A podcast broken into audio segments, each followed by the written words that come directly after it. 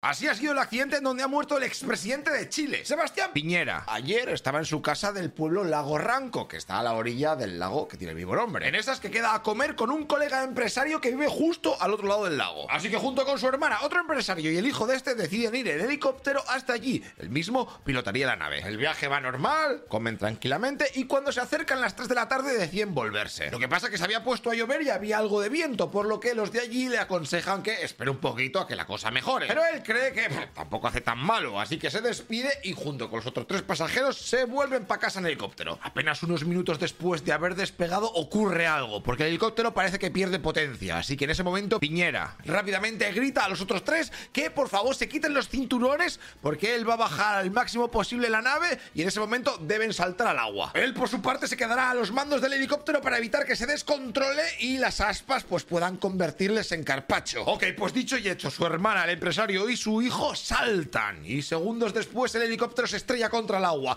Piñera, en ese momento intenta quitarse el cinturón de seguridad, pero no lo consigue y se sumerge con la nave. Por lo que termina muriendo ahogado a 40 metros de profundidad. Los otros tres pasajeros serán recogidos en lancha por el empresario que les había invitado a comer, que lo había visto todo a unos 400 metros, y después llegaron los buzos y rescataron el cuerpo del expresidente chileno. Vale, pues esto que te acabo de contar es la primera versión que se está dando del accidente por diferentes medios de comunicación, pero puede cambiar porque también hay otras fuentes que hablan de que a lo mejor en realidad al piloto, o sea, al expresidente le dio un infarto o que tenía una ventanilla medio abierta y se empañó todo el parabrisas, etcétera. O sea, que esto a lo mejor cambia. De todas maneras, te digo que ese helicóptero que tenía 8 años no contaba con caja negra, así que en la investigación que se acaba de abrir, pues las autoridades tendrán que basarse en los tres testigos para saber si fue un fallo mecánico o humano. Hey, una cosa, tú que estás escuchando este podcast, te recuerdo que todo esto está subido en nuestro canal de YouTube, ¿eh? Noticias Ilustradas.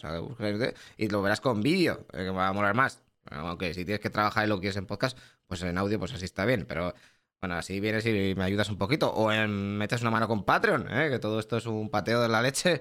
Y ya sabes que la cosa está muy mala. Bueno, haz lo que veas. Nos vemos en el siguiente capítulo. Hasta luego, loco Pixas.